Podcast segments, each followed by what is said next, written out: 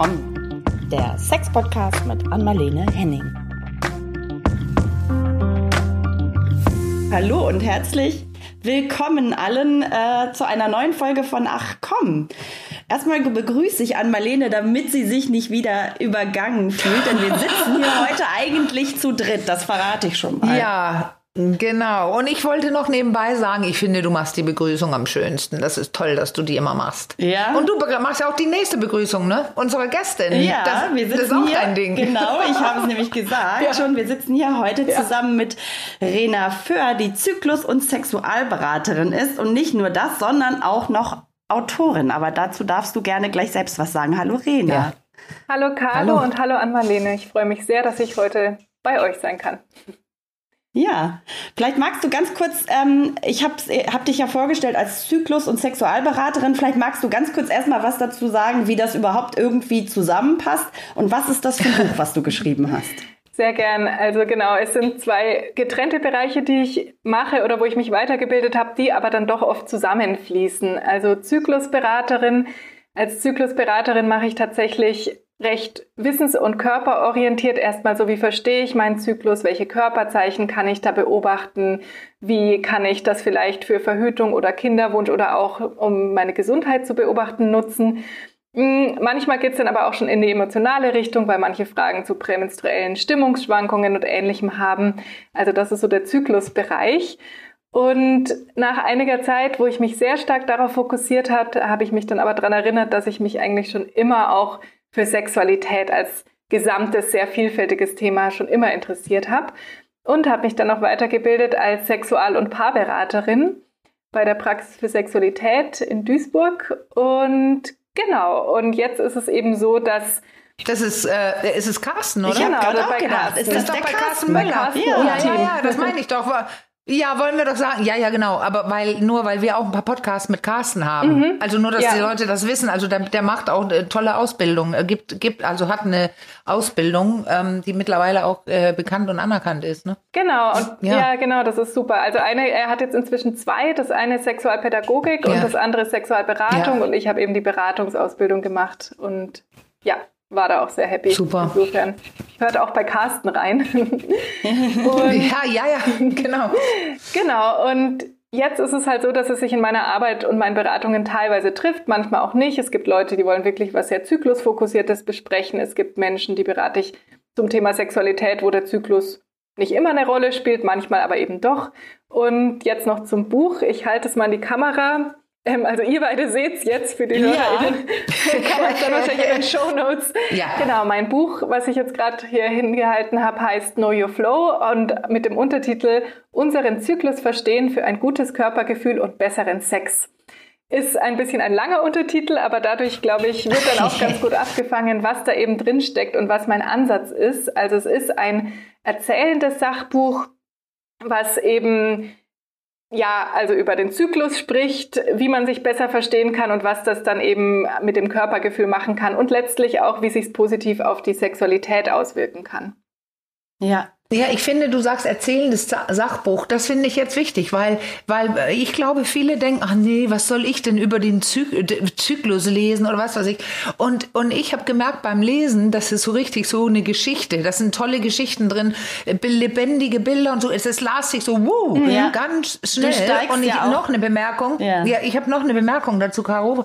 Ähm, nämlich auch wieder, dass Leute so unmittelbar doch sagen würden, wieso Zyklu Zyklusberaterin. Und ich merkte, als du sagst, sagtest, ähm, äh, ja, das kommt nämlich in der Praxis vor. Also nicht, dass die Leute kommen und sagen, ich möchte was wissen über meinen Zyklus, sondern man merkt während des Gesprächs über was anderes, wie wenig die wissen. Ja. Und, und, und wie die nicht, ähm, und, und das finde ich beeindruckend in dem Buch, was du zusammenbringst, was da wirklich tatsächlich alles reingehört und was Frauen alles wissen könnten. Und das, ich, ich kann es nur sagen, also ganz klar kann das nur zum besseren Sexleben führen, weil es hat so viel mit dem Körper zu tun. Und das Wissen und die, das Wohlsein, deine sexuelle äh, Zufriedenheit, sexuelle Selbstsicherheit, das genitale Selbstbild. Aber jetzt redest du ja den Ja. Rest. Aber ich will nur sagen, das ist nicht so wie, ich kenne das. Ja, das muss man ja nicht lesen. Die Zyklus blutet und ja, so. Und da mehr muss man ja nicht wissen. Hahaha. Da gehen Schätze verloren. Und Auch Männer sollten es wissen. Ja. ja. Und ich würde gerne noch, bevor du Rena wieder übernimmst, zwei Anmerkungen machen, weil sonst, ich kenne mich, ich vergesse es sonst. Erstmal wollte ich auch sagen, ich finde das unglaublich lesenswert, weil es auch sehr persönlich teilweise eingefärbt ist. Du hattest mich eigentlich schon gleich mit deiner kleinen Geschichte, mit deiner, ich meine, es war die Schwiegeroma mhm. oder genau, die Schwiegeroma genau. dann in Spee. Ja. Da hattest ja. du mich eigentlich schon total. Mehr ja. verrate ich da jetzt nicht. Das teasern wir jetzt nur genau. ein bisschen, bisschen an. Aber euer gemeinsames Erlebnis da oder diese Erzählung aus ihrer Vergangenheit, das fand ich schon super anrührend. Und dann hatte ich, das habe ich eben schon ganz kurz im Vorgespräch äh, gebracht und habe versprochen, dass ich jetzt nochmal damit um die Ecke komme komme. Und es passt jetzt so gut. Also ich hatte da tatsächlich beim Lesen immer wieder so meinen persönlichen, ich nenne es jetzt mal Wechseljahrsmoment. Das Thema hatten wir ja hier auch sehr oft, ja.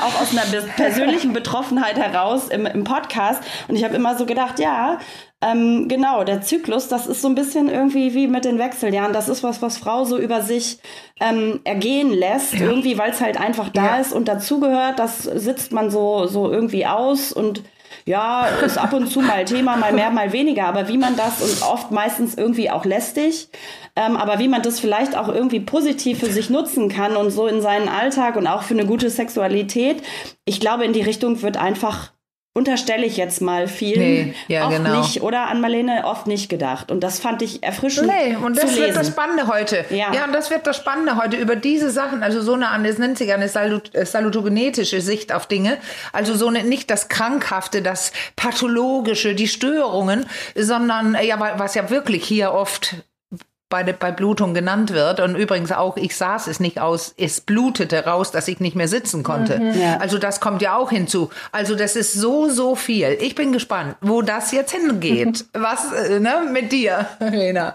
Ja, das sind so viele Themen, finde ich, hm, die du hast. Ich auch und ich finde es auch super, was ihr gerade jetzt dazu sagt und dazu einbringt, weil, weil ich dann auch wieder höre, was bei euch, was ihr assoziiert und was alles so drinsteckt und das einem auch manchmal selbst dann ja. so aufbringt. Ne? Und ähm, genau, ja. tatsächlich. Also ich glaube, ich habe es bisher gesehen, dass es oft so ein bisschen polarisiert war, auch in manchen Büchern oder Sachen, die ich gelesen habe. Entweder es geht eben so um die Schadensbegrenzung, über die über die Schmerzen und alles, was ja auch wichtig ist, ja, dass man da irgendwie sich zu helfen weiß. Und auch so Themen gibt es im Buch auf jeden Fall. Aber gleichzeitig gibt es dann entweder so dieses eine Extrem, so ist das alles ganz negativ, oder auch so manche Ansätze, wo dann ist so, ja, feier deinen Zyklus, komm in deine Weiblichkeit und das ist alles ganz toll und menstruieren ist magisch. Und es ist dann für viele auch wieder zu viel, weil man sagt, naja, also ich liege hier gerade noch, wie du jetzt auch gesagt hast, ich kann gar nicht mehr sitzen und jetzt soll ich hier da irgendwie bei Vollmond ja. ähm, meine Menstruation abfeiern. Ne? Also natürlich, wenn einem das gut tut, sehr gerne, aber das ist dann für viele so, okay, also diesen Sprung kann ich jetzt nicht machen. Und nee. ja, genau. Und in meinem Buch versuche ich auch wirklich eher alles an die Hand zu geben. Zum einen nahbar eben auch durch die Anekdoten von mir selbst oder von anderen Leuten und dann eben auch verbunden mit den wissenschaftlich fundierten Teilen, um einfach einen selbstbestimmten Zugang dazu zu finden. Dann kann man ja immer noch gucken, ne, wie gehe ich damit um. Ähm, ist es für mich eher ein Ding, dass es mir einfach ein bisschen weniger schlecht geht oder kann ich was Positives drin finden? Und ich glaube, der Hauptpunkt ist, je mehr man dann weiß, desto weniger fühlt man sich halt ausgeliefert. Man bekommt einfach ein bisschen mehr Selbstwirksamkeit zu dem Thema. Ja, das ist toll und aber auch, und da müssen wir unbedingt auch hin, egal ob ich es positiv oder negativ empfinde, ähm, da gibt es ja objektive Tatsachen, die man nutzen kann, ja. weil egal ob ich es positiv oder negativ finde, habe ich trotzdem was, was ich ein Verhütungsproblem. Ja. Und da könnte hier, das würde ich gerne ja. in jedem Fall besprechen. Äh, ähm, das schreibe ich in meinen Büchern, diese, diese Art der Verhütung. Und die Leute haben Angst davor, die ja. natürliche Familienplanung. Mhm. Aber ähm, das ist doch irre, wie du das beschreibst, das wie du das entdeckt hast. Ja. ja. Lass uns doch damit direkt mal einsteigen. Ja, ich finde auch, genau, wir haben das zwar ab und zu mal erwähnt, aber ich finde, du bist da ja sehr ins Detail gegangen, ja, auch anhand ja. deiner eigenen äh, Verhütungsbiografie, sage ich jetzt mal, so ein bisschen ja, sperrig. Tatsächlich, aber es ist ja so, genau. Vielleicht, vielleicht magst du das mal so ein bisschen erzählen. Wie es dazu kam. Toll. Ja, sehr gern. Also ich bin ja ein Kind der 90er und bin dann ganz klassisch so mit 15 oder was um, um, um den Zeitraum rum irgendwie, wo es dann so losging mit, mit Sex, da, dann ja war dann okay, Pille.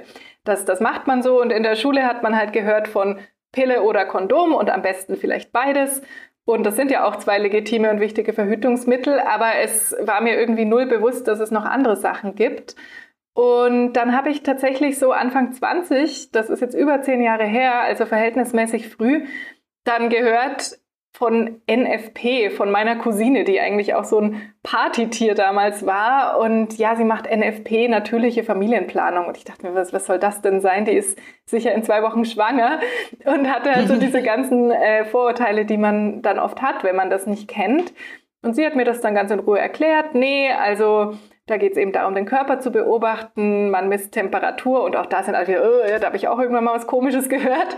Ähm, was ja, das reicht auch nicht, ne? Muss man auch genau, sagen, oder? Ja, genau, das reicht das, alleine nicht. Genau, ja. also wenn man nur die Temperatur misst, ist es natürlich besser als gar nichts zu machen, ja. aber dann hat man eben, klar, ist es störanfälliger, wenn man, und äh, halt, genau, also ich jetzt, genau, das ist Teil 1, Temperatur. Und dann würde man das noch doppelt kontrollieren mit einem zweiten Körpersymptom, wo man dann meistens den Zervixschleim beobachtet. Und Zervixschleim ist dann das nächste, wo manche sagen, hm, was, was soll das denn sein? Ja. Umgangssprachlich sagt man oft Ausfluss, also ein Vaginal, ein Sekret, was in, in dem Gebärmutterhals entsteht und die Vagina hinunterfließt. Und das verändert sich eben jeden Zyklus in Konsistenz, in Farbe, in der Jetzt mache ich hier gerade so eine Geste in der Dehnbarkeit. Und ja. genau, genau, man muss ja ran, ne? Ja, man ja. muss das ja raus, Schleim rausnehmen und zwischen den Fingern Spinnbarkeit prüfen und so. Also ob die, ob er bleibt oder nicht, ob er reißt zwischen den Fingern, Daumen und Zeigefinger, wenn man so was nimmt, Schleim zwischen äh, Daumen und Zeigefinger, und die denn so auseinander macht, ob, er, ob es denn bricht oder lang und glasig ist. Und weißt du, was mir da jetzt gerade einfällt? Ich muss es ganz kurz sagen. Du hast das, dieses, das fand ich auch so eindrücklich, wie du dieses Thema, ich nenne es jetzt mal, wie du gesagt hast, umgangssprachlich Ausfluss da beschrieben hast, wie so die Befindlichkeiten dazu sind. Und wenn du über Cervix-Schleim ja. sprichst, dass du dann oft in Beiträgen oder so irgendwie Kotz-Emojis und so. Also, ja, ne, das genau, war, ich glaube, klar. das war in dem Zusammenhang die Kotz-Emojis, ja, oder? Ja, ja. Dann, ähm, das, äh, also wie kann man sich dem positiv nähern? Das ist ja so tatsächlich erstmal was, wo, glaube ich, viele so ähm, erstmal Berührungsängste haben oder vielleicht auch tatsächlich so ein bisschen Ekel, was sich so in diesem Kotz-Emoji ausdrückt. Ja, diese, die Kotz-Emojis kommen immer. bei, ja. bei Ausfluss, bei Periodenblut, bei allem, ähm, wenn es einem, ja. bei Feminismus, ja, sie kommen oft. Ja. Ähm, ja, aber genau, wie kann man sich dem annähern? Also vielleicht für Einsteigerinnen noch ganz gut zu wissen, man muss ihn tatsächlich nicht aus der Vagina unbedingt holen, sondern es reicht normalerweise auch, wenn man sich über die Vulvalippen so außen, so zwischen ihnen durchfährt und das so von außen abwischt und auch, und wenn selbst einem das noch zu viel ist, kann man auch erstmal einfach in sich, in sich reinspüren tatsächlich und mal so ein ab und zu ein paar Mal pro Tag ein Check-in machen. Hm, wenn ich jetzt versuche, an meine Vulva zu denken, was, wie fühlt sich das da gerade eigentlich an? Ist das eher fast so ein bisschen unangenehm trocken und was dann manchmal so kurz vor oder nach der Periode ist oder ganz neutral oder ist es da vielleicht feucht oder nass? Und du musst, du meinst jetzt wirklich, ich sag's einfach, mhm. weil immer noch weiß ich, wie Leute denken oder meinen nicht zu wissen, wie viele denken. Hand bei dir selber in den Slip, in den Slip und checken. Also der allererste Schritt zur Annäherung wäre erstmal wirklich ja. nur dran zu denken. Also jetzt noch ohne Hand, ja, wenn ich jetzt okay. hier sitze so und ich mache dann auch, während okay. ich quasi jetzt zum Beispiel jetzt denke ich, hm, gerade ist relativ neutral, aber es gibt ja auch Momente und ich ja. glaube alle mit, mit Vagina und Vulva äh, wissen, dass, dass man vielleicht im Büro oder sonst wo sitzt und plötzlich kommt da irgendwie ein bisschen was Nasses oder Feuchtes, aber jetzt eben nicht aus Erregung mhm. oder so, sondern weil ja. gerade viel Fruchtbarkeit los ist. Und das wissen aber viele nicht und denken, öh, was, was ist das denn ja. jetzt wieder? Das ist ja. ja, irgendwie. Und dieses Gespräch habe ich so oft, dass dann mir jemand erzählt, ja, öh, manchmal ist das irgendwie so feucht oder viel. Das ist ja dann irgendwie schon voll genau. unangenehm. Und dann meine ich, ja, aber weißt du, dass das gerade dein, deine Fruchtbarkeit und deine Gesundheit so ist? Ja. Und dann, ach so, ja, okay, dann klingt es eigentlich doch nicht mehr so blöd, sondern Nee, ja. genau. Und das andere Beispiel, das Gegenbeispiel, das haben ja Frauen in meinem Alter öfter. Man sitzt im Büro oder wo auch immer und merkt plötzlich, wie trocken mhm. es ist. Ja. Die Beine überschlagen oder sich ja. bewegen, dann merkt man plötzlich, oh, was ist das denn? Ja. Etwas, was man bis dahin oder ich bis dahin nie hatte. Und ich habe das manchmal tatsächlich so kurz vor oder nach der Periode. Also es kann in jedem Alter auch sein, ah, dass man, wenn dann eben gerade die nicht fruchtbare Phase ist, dass es recht trocken so ist. Und genau, all das finde ich ist, wenn man sagt, boah, ich möchte jetzt nicht gleich hinfassen oder so, weil mir das noch zu viel ist, dann mhm. ist das so ein erster Schritt. Das würde dann noch nicht zum Verhüten ausreichen, aber es ist eine erste Annäherung. Und ja. wenn man wirklich. Ja, jetzt hast du es auf den Punkt gebracht. Verhütung ja. musst du ran. Ja, ja. zumindest und außen drüber wischen und angucken und den Fund ja. begutachten sozusagen. Ja, genau. und vielleicht von mir nochmal, die ja nicht äh, aus der Praxis ist, sondern von außen ja. so ein bisschen mehr auf das Thema schaut. Vielleicht auch, äh, was ich so nochmal für mich mitgenommen habe, es ist was total Natürliches. Hm. Das ist nichts Ekliges, nichts, wofür man sich schämen muss, was man irgendwie exklusiv hat, irgendwie, sondern das ist total normal. Ja, und. Es sei denn, es äh, kommen irgendwie, äh, es verändert sich in irgendeiner Form. Also das gibt es natürlich auch, aber so grundsätzlich, wie wir das jetzt beschrieben haben, ist es total normal. Es ist nicht nur normal, es ist tatsächlich sogar wichtig, weil es, ja. es hat wirklich viele Eigenschaften. Also es schützt die vaginale Gesundheit, ne, unterstützt die Flora. Es, je nach Phase würde es den Spermien entweder auf dem Weg helfen. Also die brauchen auch helfen, wirklich fruchtbaren Zervixschleim, um da weiterzukommen. Wenn hingegen gerade eben so ein dickflüssiger, engmaschiger Schleim am Start ist, dann kommen die Spermien auch einfach nicht weiter, dann werden sie quasi abgeblockt. Bei so einer mittleren Struktur werden die etwas langsamen oder kaputten rausgefiltert. Ja, genau. Also das ist eigentlich, mhm. und so Rep ReproduktionsmedizinerInnen sprechen sogar von einer Fruchtbarkeitstriade, also aus drei Dingen. Also Eizelle, Spermium und Cervixschleim. Und von mhm. dem dritten, den ich gerade sag, hat man sonst fast noch nie gehört. Und es ist aber eben ja. einfach eine Komponente und deswegen ziehe ich im Buch irgendwann auch mal den Vergleich, dass wenn man den so peinlich findet, ist das so ein bisschen wie wenn man sein Sperma peinlich finden würde. Ja. Ja, ja. ich würde gerne zurückkommen. Kari, du hast, Kar, oh Gott, Caro, du hast in, mit deiner Frage äh, in eine andere Richtung gerade geschmissen, weil ich fand das Spannende an deinem Entdecken, Rena, das Entdecken von dieser Möglichkeit mit dem Schleim, da warst du nämlich noch nicht ganz zum Ende gekommen mit der Erklärung. Ja. Da fehlt das Wichtige, finde ich. Also du hast jetzt die Tatsache erzählt, dass es das gibt, aber für dich war das wie eine Offenbarung. Ja, ne, mit dem Körpergefühl vor allem meint ihr. Also das genau. ist für mich. Ja, das, ja, ich, ah. das, ist, das war tatsächlich auch auf Dauer, würde ich sagen, ob trotz aller praktischen Nutzen ist das äh, das, was mich am nachhaltigsten verändert und, und, und mir wirklich was gebracht hat, ist einfach dieser, dieser Schwung von, und ich erzähle auch eine Anekdote im Buch, so dieses typische Teenager-Sprüche in der Schule, so äh, Muschis stinkt nach Fisch, was dann mal so ein Klassenkamerad, ja. der sicher auch keine Ahnung von, von irgendwas in dem, in dem Alter hatte. Aber man, man, man hört es halt und, und macht sich dann irgendwie Sorgen und das ist alles so ein bisschen eklig oder peinlich oder im oder womöglich dann irgendwann, naja, ist halt so. Ähm, und dieser Wandel von hin, wow, okay, mein Körper kommuniziert da mit mir. Ich, ich kann erkennen, wann ich fruchtbar bin und ich, ich kann erkennen, ob mein Zyklus gerade so am Laufen ist. Und ich kann auch, und, und ich habe mich dann irgendwie richtig sexy damit gefühlt mit der Zeit. Also das zu wissen. Und obwohl ich da gar keinen Kinderwunsch hatte. Also da ging es gar nicht drum, wow, ich, ich will schwanger werden oder so, sondern einfach so zu sehen, ey, mein Körper macht hier was und ich bin irgendwie ein fruchtbarer Mensch und also ich weiß nicht, ob man das nachvollziehen ja, kann, aber das kann einem schon oder? ja, ja, beeindruckend, ja. was der weibliche, also alle Körper, aber auch gerade das System hier bei der Frau, was das alles macht. Mit, äh, hast du ja auch beschrieben, nicht nur, äh, also das war jetzt die Entdeckung, aber was es auch macht, der Zyklus mit der mit der Laune, mit der, es mhm. ist ja mhm. irre, wie weit greifend das ist, das was mit uns passiert einmal im Monat. Ja. Genau. Ja, und halt und wir auch, müssen. Ja, ja. Nee, sag du, Caro. nee, wir, genau, wir, die, du warst bei der, auch bei der NFP-Methode, ja. Da, da hatte ich dich so genau. vorhin ein bisschen, da hatte ich reingegrätscht, weil ich das Thema Schleim an sich oder ähm, genau nochmal so spannend fand oder da nochmal den Blick so ein bisschen drauf schärfen wollte. Aber da warst du, du hattest du gerade diese Bewegung gemacht, mhm. diesen, ich, so Pinzettenartigen und dem, ich glaube, an Marlene hat es irgendwann mal Spinnbarkeit oder so, mhm. habe ich irgendwie in meinem. Genau, Kopf ja, genannt. das hatte ich ja eben schon genau. erklärt, Caro. Ja. Ich ja. hatte das eben, äh, genau, genau. Ja. ja. also das ist, das müssen wir ja auch nicht. Also das ist nur wichtig zu wissen, wie, und dann funktioniert es. Ja. Hätte ich das gemacht damals, als ich die sogenannte Temperaturmethode gemacht hätte, ähm, ähm, dann hätte ich, äh, ja, ich habe einen merkwürdigen späteren Eisprung gehabt und den habe ich nicht mitgekriegt. Ja. Und ich äh, wurde schwanger, ja. Und äh, genau. äh, du nutzt es aber für dich ja ganz, also ich glaube nach wie vor, oder hast es zumindest lange so verhütet mit der NFP-Methode? Ich oder an Marlene? Nee, das geht an dich, genau, an Rena.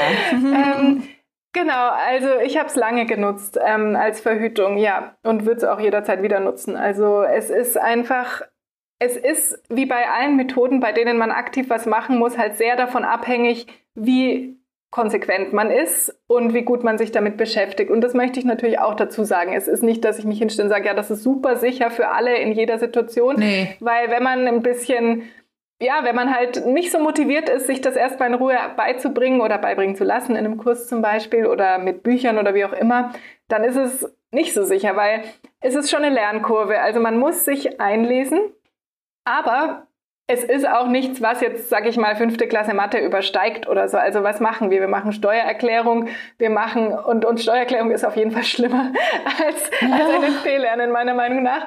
Ähm, genau, also, also man muss so ein gewisses Interesse mitbringen und wenn man sich dann die Zeit nimmt und sich da einliest und womöglich Partner auch, ähm, ne, der soll ja. ja auch was davon haben. Nein, und auch machen, weil deine Werte, dein Gefühl ja. und deine äh, wie du das bewertest, was du da findest, das kannst du ja nur, wenn du ähm, äh, länger dich damit beschäftigst. Das ist ja die Erfahrung mit deinem Körper, die irgendwann genau sagt, ah, jetzt ist das wieder, weil das hatte ich schon 30 Mal mhm. oder so. Also das ist wirklich, du sagst ja, man muss sich damit beschäftigen, jetzt erstmal einlesen und lernen, aber dann auch tun. Genau. Und, ja. und zuverlässig tun, weil dann kriegst du ja, hast du ja richtig eine Messung, eine, du hast ja eine, ein Gefühl für deinen Körper denn. Und dann ist die Methode tatsächlich für alle Alter, es gibt Studien dazu, ja. äh, genauso sicher wie die Pille, weil ja. die Pille nämlich auch nicht sicher ist. Und genau aus dem Grund, wie du genannt hast, nämlich ähm, man die Pille nicht ordentlich einnimmt oder vergisst oder äh, betrunken ist und sich übergibt und so. Und da gibt es erstaunlicherweise keine Unterschiede äh, zwischen, also kaum Unterschiede zwischen Jungen und Älteren. Sogar die Älteren äh, sind schlampiger. Mhm.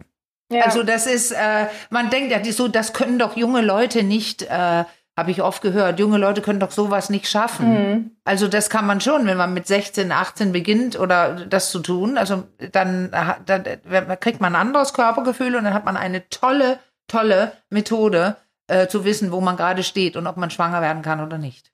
Und diese Messung, die wir mit dem Thermometer gemacht haben und eingetragen haben auf einer 4, ne, das ist ja heute eine App. Mhm. Genau, also und tatsächlich kann man bis heute, also ich, ich habe auch echt Phasen, wo ich es trotz allen Apps noch auf Papier mache und einfach nochmal so den Prozess durchzugehen ja, und ah. nochmal zu checken, ob ich es kann.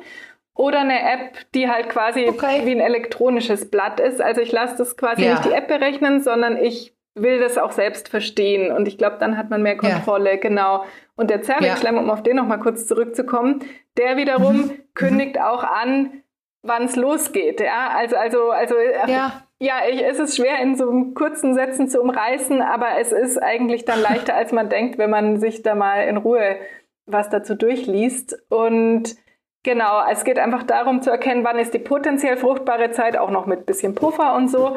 Und genau, dann genau. geht man nie davon aus, so dann und dann ist irgendwann mein Eisprung, weil die App das sagt, sondern man schaut erstmal, dass der stattfindet und danach steigt die Temperatur eben, der Zervixschleim verändert sich wieder und dann kann man irgendwann sagen, okay, jetzt ist er vorbei und deswegen bin ich jetzt in dem Zyklus nicht mehr fruchtbar, weil jetzt seit einigen Tagen meine Symptome zeigen, dass der Eisprung schon vorbei ist. Und wenn das Ei gesprungen ist, dann, ja, dann ist erstmal Schicht Hat man zwölf Stunden Zeit, ja. äh, genau, weil das ist nämlich gar nicht so lange fruchtbar.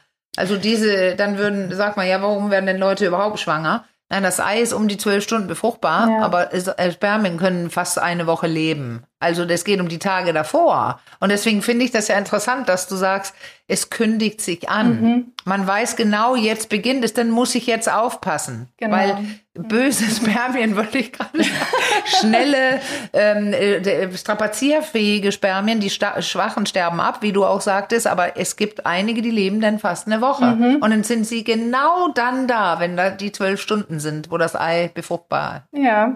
Wie bei so einem Konzertanlass, ja. wo man wartet und ansteht oder so ein bisschen eher. Also genau. Genau. Ja, ja. ja. ja Wunderbar. Der, der, positive, also du hast das ja schon angedeutet, ähm, Rena, Nebeneffekt ist ja, dachte ich gerade so, wenn man sich so aufmerksam äh, beobachten muss, dann ja, wenn es eine zuverlässige Methode sein soll, kriegt man ja auch automatisch, und du hast das, glaube ich, eben damit gemeint, ne, du meinst, ich habe mich dann plötzlich so total sexy gefühlt oder wie hast du es gesagt? Man ist ja angehalten, dann auch sich irgendwie mal richtig mit seinem Körper Körper zu befassen oder in sich hineinzuspüren und vor allem ja auch so den Fokus mal so auf äh, Vulva und äh, Vagina zu lenken, was ja auch nicht unbedingt selbstverständlich ist. Ich habe das ja vorhin, ne? das ist sowas, was halt da ist, so.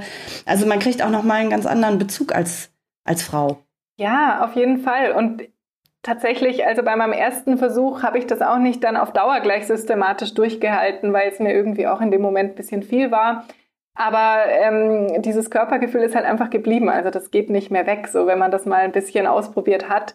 Das, das, das bleibt dann einfach. Also ich kann es jetzt nicht mehr nicht bemerken. Ne? Sowohl den Cervixschleim, mein Empfinden an der Vulva und auch eben diese Energie- und Stimmungsschwankungen. Ähm, und Schwankungen ist jetzt gar nicht unbedingt negativ gemeint, sondern wirklich einfach zyklische Veränderungen. Das, das Bewusstsein ist einfach so stark und ähm, das bleibt dann auch, finde ich. Und ja, und was man dann daraus ich finde macht, das irre. Ja, ja. Ich, ja, ja, ich muss sagen, ich finde es irre, wie Frauen imstande sind, Dinge zu ignorieren. Ja. Hm. Also ich muss gerade dran denken, einige Klientinnen, die länger da waren, was weiß ich, das, da habe ich viel Single-Beratung gemacht und so, plötzlich, da sitzt sie da und ist so schlecht gelaunt, traurig und nichts mehr geht oder ruft an auf spontanen Not irgendwas. Und ich frage nebenbei, äh, wo stehst du eigentlich gerade in deinem Zyklus? Mhm. Ach so, ja, ich, ah. Ah, ja, ja. überhaupt keinen Zusammenhang mhm. hergestellt alleine. Ja, ja das, das da ist, ist so eine, wieder dieses über sich ergehen lassen. Ne? Man, so Frau lässt es über, über sich ergehen. Das hast du ja so schön in deinem Buch, Rena, auch mit den Jahres, unterschiedlichen mhm. Jahreszeiten, ne? der Zyklus so. Das, ich finde, das, das war irgendwie sehr anschaulich. Vielleicht ähm, sprechen wir da noch mal kurz, also so auch über Emotionen und Zyklus. Das ist ja auch für die, auch für die Sexualität total entscheidend. Also wo stehe ich gerade emotional auch? Und danach kommen wir zum Sex, oder? Natürlich. Ich will nicht mehr anstehen. Nein, wie beim Konzert, wo der Künstler nicht kommt. Gut. Doch, über den Nehmen Sex wir sprechen wir auf jeden Fall. ja, ja ähm, genau. Genau, ja, aber zu den Emotionen, das ist ein guter Übergang, genau, weil das mit den Tabellen und Beobachten, das klingt alles irgendwie so technisch und, und so krass. Und ähm, nochmal ganz kurz als Letzter Anreiz, ähm, wenn man es dann mal gelernt hat, dann sind es wirklich so wenige Minuten pro Tag, also ungefähr so wie Zähne putzen und die Zeit nimmt man sicher auch. Aber dieses Bewusstsein läuft natürlich nonstop mit und dadurch eben auch das Bewusstsein für die Emotionen, für alles Mögliche. Und genau, Caro hat jetzt gerade den Jahreszeitenvergleich genannt. Und mit dem konnten sich wirklich fast alle bisher identifizieren, denen ich das erzählt habe, auch wenn sie selbst keinen Zyklus hatten, aber vielleicht als Partner, Freunde, Kollegen da mal was mitbekommen haben. Ähm, genau, und da ist es eben so, dass die Zyklusphasen mit den Jahreszeiten verglichen werden. So eine Art poetische Analogie könnte man es nennen. Und dann sagt man, okay, die Menstruation fühlt sich so ein bisschen an wie innerer Winter, zurückziehen, äh, eher einkuscheln, ruhig. Ähm, während dann die Phase nach der Menstruation, also so Richtung Follikelphase, die Hormone steigen wieder, genauso wie im Frühling alles wieder sprießt und man dann manchmal wieder Lust hat, doch mal wieder rauszugehen und man wird irgendwie wieder aktiver. Die Eisprungphase, was so das totale Hormon hoch ist, was wir erleben, wird dann mit dem inneren Sommer verglichen. Ist, glaube ich, auch selbsterklärend. Und dann, wenn der Eisprung vorbei ist und das auf die nächste Menstruation zugeht, dann nennt man das auch innerer Herbst. Genau. Und ich glaube, also es, man kann es natürlich auch anders empfinden, aber für viele funktioniert das ganz gut so als Anhaltspunkt. Ja, also ich konnte mir da auch, ich fand das sehr, sehr, sehr anschaulich. Also ich konnte mir da gut, erst dachte ich so, hm, innerer Herbst, das klingt schon fast so ein bisschen, bisschen depressiv so und Winter, also es hat schon so was ganz Dunkles, also da, da kommen dann auch wilde Gedanken rein. Aber, ähm, Aber wenn du diese Kurve anguckst, ne, hast ja. du, da ist ein extremer Abfall da. Ja. Also aus dem Sommer, da ja. kann man schon, das ist tatsächlich so ein Herbstgefühl, alles fällt runter. Also die Blätter, so. Mhm. Das ist eine richtige große Kurve, wo man auf dem höchsten Punkt, auch wo man kommunikativer ist, äh, ähm, wie heißt das, kontaktfreudiger und und und. Und plötzlich, also das ist ja ein richtig heftiger Hormonabfall. Also äh, nicht depressiv vielleicht, Caro, aber es ist schon ich finde, das ist tatsächlich sehr, sehr eine gute, ein gutes Bild dafür. Genau, ja? und gleichzeitig. Weil es kommt, es kommt und es kommt. Jedes Jahr kommt es, ob man es will oder nicht. Und das ja. hier ist dann eben jeden Monat, mhm. ob man es will oder nicht. Genau, und gleichzeitig gibt es ja trotzdem auch Dinge, die uns im Herbst und im Winter gefallen und die man dann gern macht oder Rituale, ja, genau. die man pflegt und auch das im Zyklus dann eben bewusst zu sagen, okay, ich genieße die, die also meine Lieblingsphase ist auch die Eisprungphase, ehrlich gesagt, weil ich mag das, mich so toll und sexy und äh, aktiv zu fühlen. Aber es gibt auch Sachen, die kann ich eben im inneren Herbst gut, ja. Und dann, da bin ich irgendwie so, da will ich nicht so viel raus und Output, sondern dann will ich lieber in Ruhe recherchieren, was lesen, eher so mich wieder nähren und eher so in mich reingehen. Und seit ich das mehr weiß, kann ich das halt auch stärker nutzen, als zu sagen, äh, jetzt habe ich ja keine Lust auf Party, aber letzte Woche habe ich zugesagt. Genau. Ja, ja, ja, dieses Wundern, wieso geht es mir jetzt so? Na, ach so, deswegen geht es mir jetzt so. Und es, ich weiß, das ist, also das habe ich auch den Leuten am Telefon immer gesagt dann, bei diesen Notanrufen, rufe ich mal in zwei Tagen an. Ja. und dann kam immer ein lachender Anruf. Oh Mann, oder ja. ein WhatsApp. Ja, ja, ja, ja, ja ich glaube, dass so auf diesen inneren Herbst war so mein Gefühl, ähm, lohnt es schon, sich so, mal ein bisschen genauer zu schauen, weil das, glaube ich, tatsächlich für, für einige Frauen eine relativ belastende Phase auch mhm. irgendwie vom Gefühl, die sich nicht so intensiv und das noch, noch nicht so positiv für sich nutzen. Also ist das, glaube ich, ne, oft auch ein bisschen unangenehm. Also du hattest ja auch, glaube ich, Rena geschrieben, irgendwie du hast dann manchmal so destruktive Gedanken, mhm. irgendwie ich krieg nichts auf Reihe und so und das ist ja durchaus manchmal so, dass das ja. fast in so eine bisschen depressive Verstimmung kippt. Und ich finde es immer gut, wenn, wenn Frau in diesem Fall äh, weiß, dass, dass, das, dass das auch was ist, was viele andere Frauen so auch kennen. Also gerade wenn man nicht drüber spricht. Mhm, genau, und dann gleichzeitig auch wieder hier, und das ist auch so einer meiner Hauptziele im Buch, wirklich so zu erkennen zwischen normalen zyklischen Veränderungen, mit denen ich ein Stück weit mitgehen kann mhm. und aber wirklich gesundheitlichen Warnzeichen. Und die gibt's ja auch. Also es gibt Frauen oder Menschen, die da in so eine krass, in so ein Loch fallen und denen es so mies geht, die sich gar nicht mehr wie sie selbst fühlen. Und da ist dann auch nicht so, naja, dann, dann sagt man nicht mehr, ja, das, das haben ja ganz viele, sondern so extrem haben es eben nicht so viele. Und das könnte dann nämlich auch auf PMDS hindeuten, was ähm, das heißt genau prämenstruelles dysphorisches Syndrom äh, gibt es auch ein Kapitel im Buch und ja, also wo man wirklich dann auch professionelle Unterstützung vielleicht suchen sollte. Und dann gibt es auch Hilfe, aber dann, genau, also man muss nicht akzeptieren, dass es einem ganz schrecklich geht. Ja. Ja. Okay. Genau. Dann wollen wir an Marlene erlösen. jetzt hat sie lang genug, lang genug angestanden und bevor es jetzt dann allzu düster wird, bringen wir den Sex mit rein. Mhm. und das überlasse ich jetzt aber euch. Magst du nichts zu Sex sagen? Wir doch später dann. Ich lasse dann meine Gedanken dazu einfließen, aber da überlasse ich den Expertinnen erstmal das Wort. Ja. Ja. Wer legt los? Was wollen wir denn wissen? naja, ähm, ich, das Kapitel in deinem Buch habe ich nicht gelesen. Oder Kapitel, also jedenfalls die Sache ähm, Sex während der Tage. Mhm. Aber die Frage, die kommt ja oft genug ja. in der Praxis. Und meist mit so einem Unterton von, ist das gefährlich? Kann es schädlich sein? Und, und, und. Und was schreibst du? Weil das habe ich nicht geschafft hier mitten in meinem Umzug. Das weiß ich nicht, ja. aber ich kann, erahne das. Wie siehst du das? Sex während der Blutung. Es genau. ist kein Massaker. So, jetzt sage ich doch was. Das habe ich. Es sieht nicht massakermäßig aus, wenn man es denn dazu kommen lässt. Das habe ich mir gemerkt. Ja. Ach, das ist nicht massakermäßig ja, aussieht. Kommt drauf an, wahrscheinlich, ne, auf die Stärke der ja, Blutung so. Ja, meine ich auch. Meine ich auch. Ja. Kommt drauf an, auf jeden Fall. Aber genau, also ich, ich versuche da eben daran zu erklären, erstmal, dass alles in Ordnung ist, was für alle Beteiligten in Ordnung ist, aber dass man eben ja, genau. auch entscheiden darf, wie man damit umgeht. Und da habe ich vielleicht auch so, also nein, es ist nicht gefährlich an sich. Es, es gibt für manche Krankheiten höheres Übertragungsrisiko, aber natürlich nur, wenn ein Virus oder irgendeine Krankheit da ist. Ne? Wenn, wenn nichts ist, da ist, ja. kann auch nichts ja. übertragen werden.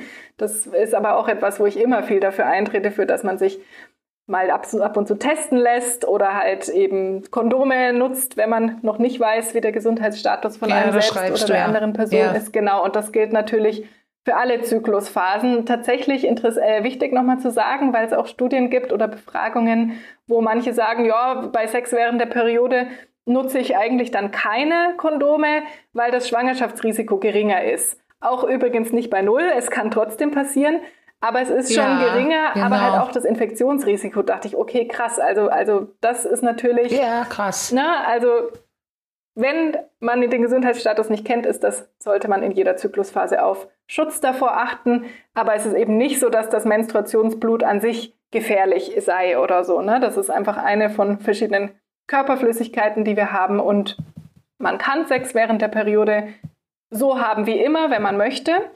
Und wenn man aber nicht so viel Blut sehen möchte, dann gibt es auch Möglichkeiten, ne, wie man damit umgeht. Und da gehe ich in dem Kapitel dann durch, weil ich glaube, es gibt auch manchmal so einen Diskurs oder vielleicht flaut er schon wieder ab, wo dann so als Gegenbewegung zu dem Ekel vor der Menstruation dann gesagt wird, ach, ist doch alles gar kein Ding und sollte man sich, also wenn ein Typ sich da ziert, so ein, so ein äh, wie sagt man, ähm, ja, so ein Weichei oder so. Und das, das, das finde ich auch nicht gut, ne? weil es, es gibt ja. Menschen nee. mit Blut, die gehen nee. unterschiedlich um.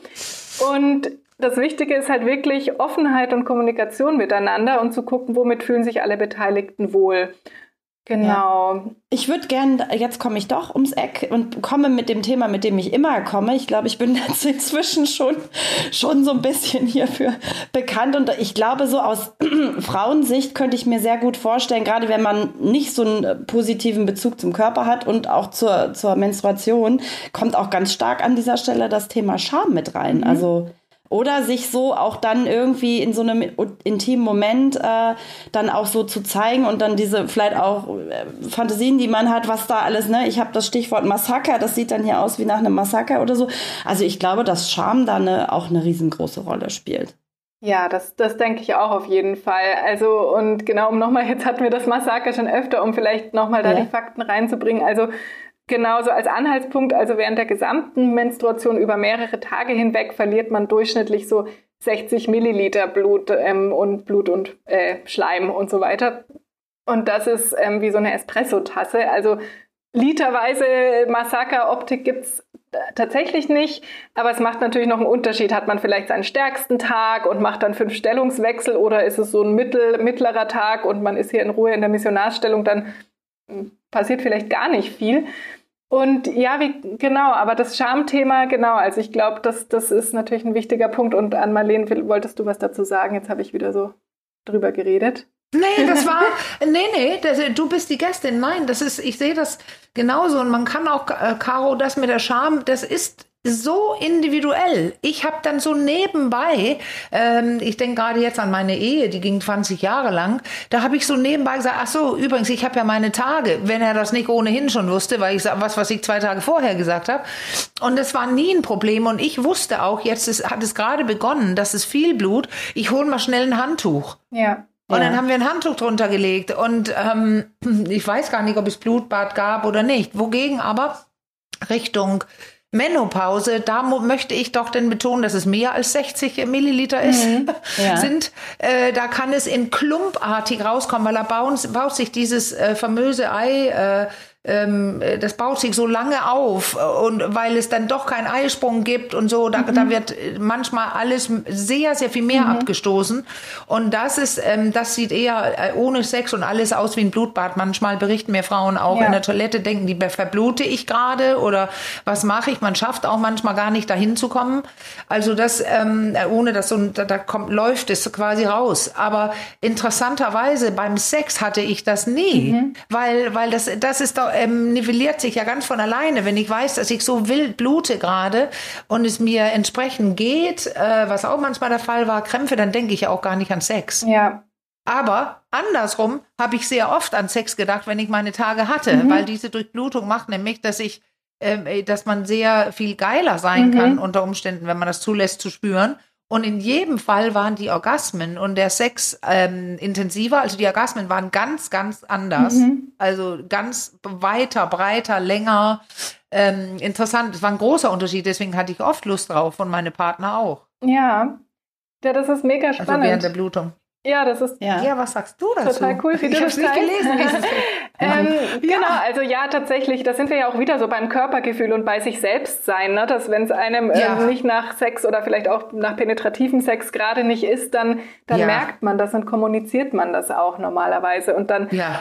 Und ja. dann ist das so. Und ähm, ja, für mich tatsächlich sind die Orgasmen so eher so nahe des Eisprungs am intensivsten, habe ich den Eindruck. Also da, ah. da irgendwie so dieses Hormon hoch ja. scheint sich da bei mir auszuwirken. Ja. Und da merke ich auch wirklich einen Unterschied. Aber so das mit der Durchblutung und so genau, das, äh, das kenne ich auch. Und ich habe es auch schon gehört von anderen Freunden oder Menschen, die dann gesagt haben, naja, gut, also ganz ehrlich, so ein bisschen Blut und was noch so rauskommt, ist zusätzliche Gleitflüssigkeit. Also ja, ja. man kann da wirklich so ganz viele verschiedene Zugänge dazu finden. Und noch kurz genau, weil du das gesagt hattest mit der Menopause und der Blutmenge. Genau, also die 60 Milliliter sind auch in anderen Lebenszeiten nur ein Durchschnitt. Es gibt natürlich dann, hast du Postpartum vielleicht oder eben wieder so, wenn, wenn man ganz stark blutet, ohne dass man aber Postpartum oder irgendwie Perimenopause ist, dann kann man auch wieder gucken, steckt vielleicht noch was anderes wie Endometriose dahinter. Ja. Das nur noch als kurzer ja. Exkurs zu klar, die Blutungsmenge kann natürlich variieren und der Umgang mit dem Ganzen auch, wie wir sehen. Genau. Ja, du hast da ja so ganz schöne Beispiele im Buch auch gebracht, wie deine ähm, Partner äh, oder äh, mhm. Sexpartner, in ja. dem Fall waren ja auch nicht immer feste Beziehungen, da so drauf reagiert haben. Das fand ich auch mhm. ganz interessant, weil ich kann mir schon vorstellen, dass viele Frauen, die nicht so sexpositiv sind, da aber vielleicht schon drauf äh, Lust hätten, mhm. aber nicht so richtig wissen und wie sage ich das jetzt und ist das jetzt vielleicht eklig oder oder oder. Mhm. Ähm, wie waren so die Reaktionen? Also was hast du da so erlebt? Ja, und was ich, ich erzähle gleich, was ich erlebt habe, aber was mir gerade einfällt, weil du sagst, ja. so, ne, weil du auch gemeint hast, wenn bei, bei Frauen dann selbst die Scham da ist, ich glaube, dass das ja auch so eine Wechseldynamik, so eine Dynamik ist. Ich weiß nicht, ja, was Ann-Marlene ja, sagen würde. Ne? Und ich bin halt relativ genau so. offen damit. Und dann kommuniziere ich es auch relativ offen, beziehungsweise in Situationen, wo ich mich vielleicht nicht wohl damit gefühlt habe oder halt keinen Sex wollte, dann kam es halt gar nicht in die Richtung. Mhm. Nee. Und wenn ich aber Lust habe und, und mich wohl damit fühle, dann kommuniziere ich das sehr gechillt und recht ruhig. Und das ja. macht wahrscheinlich die andere. Gechillt. Yay! das ist geil. Die heißt ich kommuniziere nicht offen, anders. sondern ja. gechillt. Ja, das ist es ja, gechillt. Entspannt. Das ist einfach entspannt ja. und cool. Ja, super, weil es ähm, für dich normal ist. Entspannt. Genau. Gechillt. Ich habe mir jetzt ein neues Wort gelernt. Äh, ich kenne das Wort, aber nicht in diesem Zusammenhang. Aber auch da könnte ich mir jetzt wieder, ich komme jetzt immer aus dieser normalen Ecke geschossen, ähm, könnte ich mir wieder gut vorstellen, dass das so auch zum Thema über sich ergehen lassen für viele Frauen ist dann wahrscheinlich einfach klar, okay, jetzt habe ich meine Tage, heißt irgendwie eine Woche, fünf, sechs, sieben Tage Sexpause. Oder du bringst da, Rena, in deinem Buch ja dieses Blowjob-Beispiel. Mhm. Äh, ne? Also ich ja. glaube nicht, dass das so selten äh, ist. Und deswegen ist es ja immer nee. gut zu hören, dass es auch irgendwie ganz natürlich sein kann, dass es auch anders sein kann. Absolut, genau. Also mhm. wie gesagt, ich, ich versuche immer wieder darauf auch hinzuweisen, ne, dass es eben ganz unterschiedlich sein kann, wie man da sich wie man es empfindet. Aber es wäre halt cool, wenn man die Wahl treffen kann ne? und mhm, nicht eben aus Scham genau. generisch sich den Genuss verwehrt sozusagen. Mhm. Und mhm. genau, was du sagst, also da war ich ja selber echt sehr echauffiert ein bisschen, als mal ein, ein WG-Kumpel oder also ein Typ, der oft in unserer WG rumhing, den ich auch in manchen Bereichen sehr gern hatte, ja, den ich irgendwie als Freund auch cool fand. Aber seine Einstellungen waren doch noch etwas, ähm, ja, aus, aus für mich aus einer anderen Zeit wirkend, aber halt wahrscheinlich auch noch hochaktuell in, in in seinem Umkreis. Jedenfalls äh, sagte er, ja, er hat ja kein Problem mit der Periode, weil dann bekommt er eine Woche Blowjobs und das ist ja toll. und dann dachte ich mir, hm, ja, äh, für ihn vermutlich, äh, wie es für die Partnerin oder Ex-Partnerinnen ist, weiß ich nicht. Es kann sehr schön sein, einen Blowjob zu geben, ne? aber wenn das das Einzige ist, ja, also. Ja, ich sah den Satz, du hast so einen Satz im Buch auch, die Blowjob-Woche dann. Ähm, und interessant, da musste ich kurz zwei, dreimal drüber lesen, weil ich dachte, hä? Weil ich das nie in Verbindung ja. gebracht habe mit, mit, der Periode. Ich habe einfach, Blowjobs ist einfach, wenn Blowjobs ist, völlig zyklusunabhängig. Ja, ja. Klar. Aber tatsächlich, ja. ja, es gibt Studien oder Befragungen, wo äh, dann auch ich habe die Zahl im Buch drin, ich habe sie nicht mehr auswendig, aber ich glaube, fast die Hälfte dann gesagt haben, naja, während der Periode fokussiere ich mich auf die Befriedigung des Partners. Und mhm. ja, auch hier, ne, es kann eine bewusste Entscheidung sein, es kann aber auch aus Scham sein, ja, und von wegen, mh, hm, ja, bei mir kann man jetzt, darf man eh nichts machen, kann man nichts machen, ist eklig. Ja, aber das ist interessant, weil er könnte sich ja auch ab die, oder er sie befriedigen, mhm. auf das, die Befriedigung von ihr. Ja ähm, äh, besinnen. Das, das, das hatte ich ja behauptet, da waren die Orgasmen, das fällt mir jetzt gerade ein, äh, dass es auch das gab. Ähm, Orgasmen, wo, also ganz ohne Penetration, sagtest ja. du ja auch, anderer Form von Sex, also die, die Handjobs, mhm. wo das einfach geil ja. war. Und dann äh, ja sogar noch mit dem Tampon. Jetzt, jetzt laufen alle schreiend weg. Aber das ist natürlich, wenn man äh, ausgefüllt ist und da ist was, dann, kann, dann ist das eine andere ähm, ähm, ja. ja. also da ist ja dieser, die, die Vagina stellt sich ja so auf, dieser Zelteffekt. Mhm. Und da sagen ja viele Frauen, dass sie das spüren, die gerne ausgefüllt werden wollen. Und ich meine, Tampons, die können ja klein oder größer sein, aber das, äh, man spürt definitiv, dass da was ist, wenn man dann ähm, äh, befriedigt wird oder Selbstbefriedigung macht.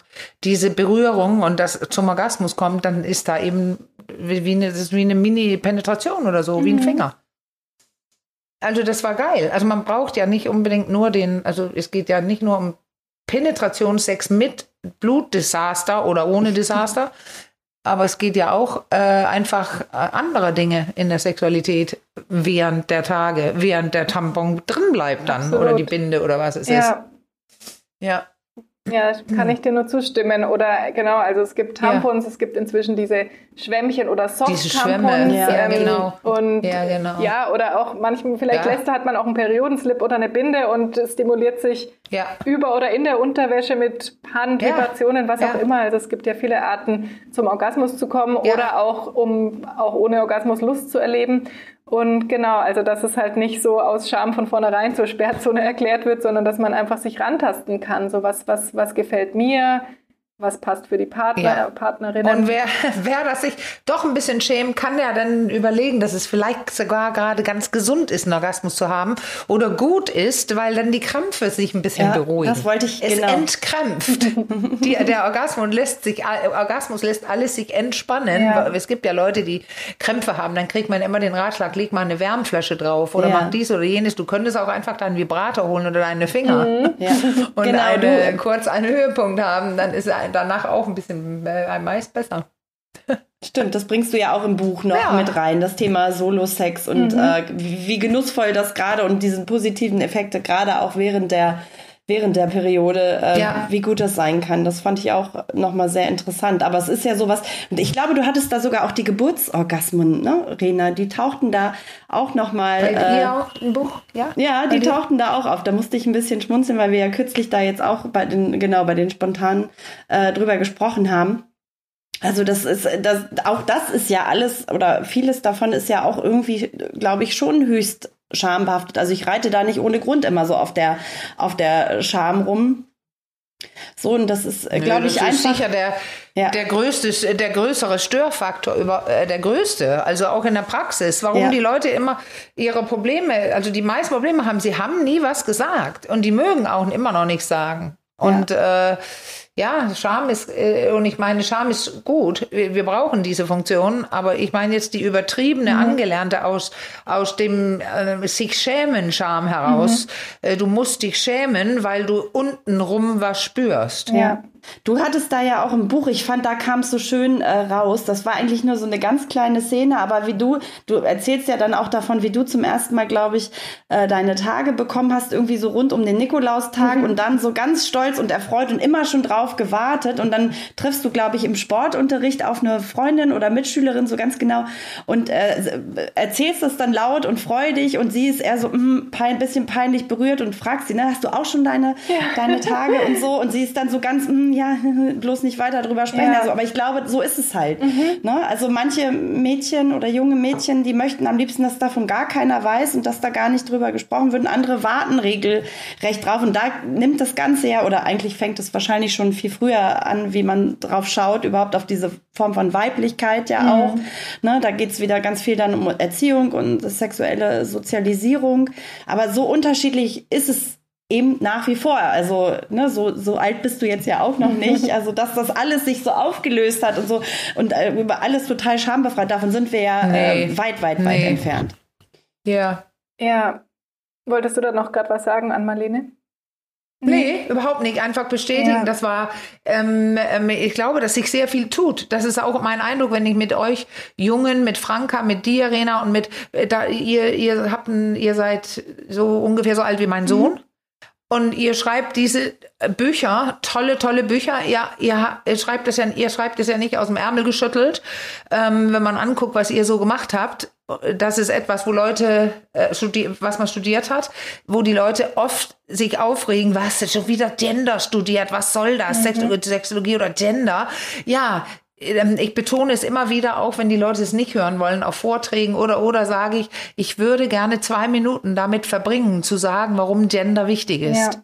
Und da geht es nicht darum, dass wir 34 verschiedene haben oder 97 und alle ihr Geschlecht umwandeln möchten, sondern dass diese zwei Kategorien, die stramm und stark dastehen, immer noch Möglichkeiten im Leben vorprogrammieren mhm. und äh, Fähigkeiten zu und abgeschrieben mhm. werden. Also ich habe es gerade wieder hier in meiner neuen Praxis neue Paare gehabt, wo äh, zweimal ein Mann, also zwei Männer, also unabhängig voneinander, zwei verschiedene Paare, zwei Männer ähm, sagten, ich bin so erzogen. Meine mhm. Mutter hat mir beigebracht, dass ich über Gefühle nicht reden mhm. soll. Und das ist der, die größte äh, Schweinerei bei der, auf der Männerseite, ja. dass wir denen beibringen, ihr habt eher weniger und ihr dürft sowieso nicht drüber sprechen. Und deswegen ist Gender so wichtig. Und ich führe jetzt den Faden zurück. Ähm, da hängt so viel mit zusammen. Und gerade bei dem Buch auch. Mhm zur Menstruation, was du geschrieben hast, Know Your Flow. Und vielleicht können wir damit abschließen, das ist ein merkwürdiger Abschluss, aber ich finde es spannend. Wie kann es dazu kommen? Das ist also, jemand meinte mal, wenn Männer ihre Tage hätten, da gäbe es Tempel, wo sie hingehen, einmal im Monat, um das zu feiern. Ähm, wie, wie, wie kann es sein, dass äh, so ein wichtiges Thema, man kann ein Kind gebären, weil wir Frauen, weil wir diesen Zyklus haben, wie kann es so negativ enden. Mhm. Wir müssen es denn kurz wieder ins Positive drehen, bevor wir rausgehen. Ja, ja. Aber wie ist es möglich?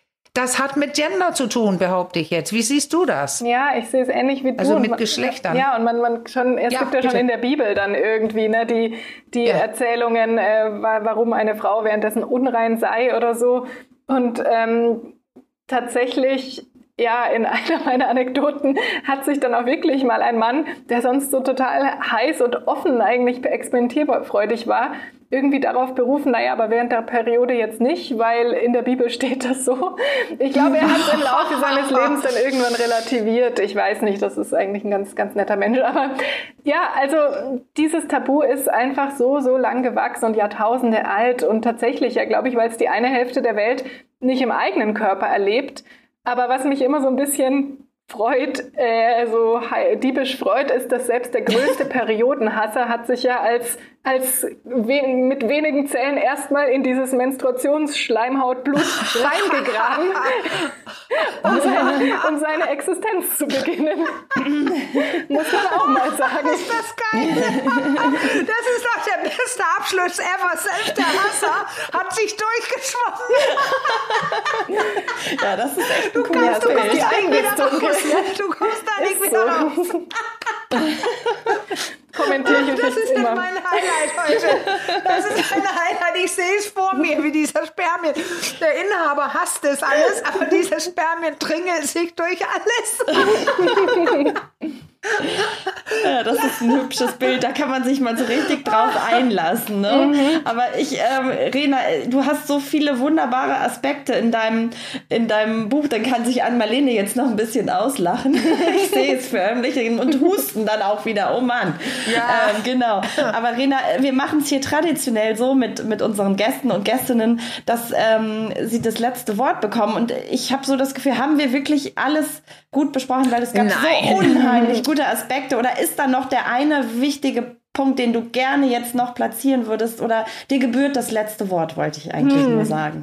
Danke, das ist sehr nett. Ich muss echt noch mal ins Inhaltsverzeichnis schauen. Und das ist auch, was ich bei den Lesungen immer merke. So, also ich hatte jetzt ein paar Buchlesungen eben und ja. wenn dann die Fragerunde am Ende kam, kam oft noch, ja, schreibst du auch zu unregelmäßigen Zyklen was? Oder schreibst du auch zu Periodenschmerzen. Ja, weiß man es nicht mehr, ne? Äh, das Schöne ist, dass ich in den meisten Fällen dann sagen kann, ja, da gibt es dieses oder jenes Kapitel. Also ich versuche wirklich so einen Rundumschlag äh, zu machen und gleichzeitig kann man natürlich nicht alles in unserem heutigen Gespräch nee. und auch nicht alles im Buch drin haben. Es, es bleibt immer eine Auswahl. Vielleicht komme ich wirklich nochmal drauf zurück, äh, weil Caro, weil du das auch gerade meintest, so dass für mich die erste Erfahrung positiv war und für die Freundin eher nicht so. Übrigens bis heute meine beste Freundin, die auch eine ah, okay. Lesung von mir dann moderiert hat zu dem Buch. Also wir haben uns da gemeinsam weiterentwickelt und die sieht das inzwischen auch äh, ganz offen. Aber ich glaube, so ein riesiges Thema ist wirklich so dieses, ja, Bildung ist, glaube ich, auch ein großes Thema, ne? dass mhm. wir auch, dass wir miteinander sprechen, aber auch mit, mit, mit den jüngeren Generationen. Ähm, ich habe ein Kapitel so zu sexueller Bildung in der Schule. Ne? Wie war das bei mir? Wie ist es jetzt? Ist es leider immer noch nicht so ideal, aber es gibt immerhin äh, Neuerungen. Und dann aber auch zu merken, okay, man kann in jedem Alter dazulernen ne? und mit, in, mit jedem Geschlecht. Also, also es, es geht irgendwie alle was an und es berührt alle indirekt oder direkt im Körper und dementsprechend ist es eben nicht so, ja, öh, jetzt reicht's mal mit dem Thema, sondern es gibt da viel zu reden und es gibt da viel zu entdecken und ja, es gibt auch viele Männer, die dann mehr zu meinen Lesungen erstmal als Unterstützung gekommen sind, ja als Partner oder als Freunde von mir und dann am Ende waren, ach ja, ach ja, super, ja, interessant und wie war dieses oder jenes nochmal? Und dann merken doch irgendwie alle, ach ja, da, da kann ich mir was mitnehmen. Und je besser man Bescheid weiß, desto, desto viel Positiveres kann man halt auch draus ziehen. Jetzt möchte ich doch noch einbringen, weil das Stichwort Schule, das fand, da habe ich jetzt gerade, da kommt noch eine Erinnerung hoch. Das mhm. Thema, nämlich eigentlich hatten wir es schon, äh, Sportunterricht und äh, Periode. Und ich glaube, da passiert an der Stelle ganz viel, weil ich kann mich gut dran erinnern, dass dieses Thema auch gerade, wenn dann Schwimmunterricht und so dazu kam, das war immer wieder Thema. Ja, ähm, der Klassiker, ja, ich kann nicht mitmachen, ich habe meine Tage und mir geht's nicht so gut. Und dann dieser Spruch, naja, das ist doch aber keine Krankheit. Mhm. So ein mhm. bisschen auch, wie man das als Frau von Schwangerschaft kennt und, und, mhm. und. Was, da würde ich dich nochmal gerne hinten raus fragen. Oder auch Wechseljahre, ne? Mhm. Es ist halt so, das ist doch keine Krankheit, aber manchmal fühlt es sich halt vielleicht trotzdem so an. So, was sagst du dazu? Ja, auch hier ist es wieder so die Differenzierung wichtig zwischen normalen Schwankungen und Warnzeichen, genau. Also mhm. genau, ja, der Zyklus an sich ist natürlich keine Krankheit, er ist sogar ein Zeichen der Gesundheit und nicht nur ein Zeichen, sondern auch er erhält unsere Gesundheit auch. Ne? Es ist einfach die Art, wie unsere Körper Hormone produzieren. Und die Hormone, wenn die im Gleichgewicht sind, Östrogene, ähm, Progesteron, das Hormon der zweiten Zyklusphase, dann hat das viele echt Einflüsse auf Regulierung des Blutzuckers, Knochendichte, Stimmung, also so Sachen, die man schon weiß, aber auch so ganz andere Gesundheitsthemen. Ne? Genauso wie man beim Mann ja auch nicht sagt, äh, ja, Testosteron, das ist irgendwie gesundheitsschädlich oder so, sondern da würde man ja eher sagen, oh, das ist wichtig. Ne? Und insofern, der Zyklus ist eigentlich ein Zeichen der Gesundheit, aber es kann natürlich trotzdem sein, dass man Beschwerden hat und das ist dann eigentlich eher ein Zeichen, das der Körper gibt, wo man sagt, okay, jetzt muss ich da mal hinschauen. Kann ich vielleicht gesünder leben oder steckt noch was dahinter wie eine, wie eine Erkrankung tatsächlich? Also Endometriose, Myome, Adenomiose. Es gibt so ein paar Sachen, die man abchecken lassen sollte. Und genau, dann ist es aber auch nicht so, dass der Zyklus einen krank macht, sondern dass es eben eine andere Erkrankung gibt und der Zyklus einen darauf aufmerksam macht. Ja. Genau. Ja, genau. Ja. Okay. Und wenn man sich halt einfach mal nicht so fühlt, dann ist es auch okay, wenn man sich mal ein bisschen schont. Ja, also wenn es möglich ist. Ne? Das Schöne wäre halt ja. auch, das ist ja auch wieder ja. ein Thema und da versuche ich auch mal so die Waage zu halten zwischen, wie kann man selbst wirksam sein und was sollte sich aber mhm. auch gesellschaftlich verändern. Weil ja. wenn ich, klar, ich kann so das Bestmögliche für mich tun, aber wenn ich dann in einem Arbeitsumfeld bin, wo das keine Sau interessiert, ähm, wird es natürlich wieder schwieriger. Ne? Und deswegen so die Waage zwischen selbst viel verstehen und dann auch die gesellschaftliche Veränderung ist natürlich auch ein wichtiger Punkt. Aber ja, ja, genau, dieses nicht immer zu viel von sich selbst erwarten, ist, glaube ich, ein Punkt, was viele von uns haben, was ich auch selbst manchmal habe. Jetzt finde ich einfach, alle, so viele Leute wie möglich müssen dein Buch lesen, auch Männer, auch Jungs. Absolut. Wirklich, weil es ist spannend. Ich, ich kann es einfach versprechen. War super spannend, was ich gelesen habe. Spannend. Ja. ja. Obwohl ich so viel weiß darüber, ähm, dachte ich, ah, wie geht das weiter? Oder was lerne ich hier? Sehr, sehr spannend. Ja, und vor allem, so ich möchte auch noch mal sagen, Thema. eine wirklich gute Mische aus so anekdotischem Erzählen ja, und wirklich genau. auch äh, gepaart mit sehr, sehr viel Wissen rund um den, um ja. den ähm, Zyklus. Also ähm, absolute Leseempfehlung auch nochmal von mir. Ja, danke. So. Ja. Tut mir gut von euch Schön. zu hören. Das freut einen noch immer. Und an Marlenes Bücher auch und R&D und ich glaube, wir haben alle interessante Sachen zu lesen. Ja, ja, ja, absolut. Aber heute liegt ja. der Fokus hier ähm, auf, auf Rena und wir verlinken das ähm, Buch wie immer natürlich auch in den Shownotes, also die Buchdaten natürlich. Genau. Und ähm, ja, jetzt kommt wieder ich. An Marlene darf grinsen wie immer mit meinem kleinen Sprüchlein zuletzt ums Eck.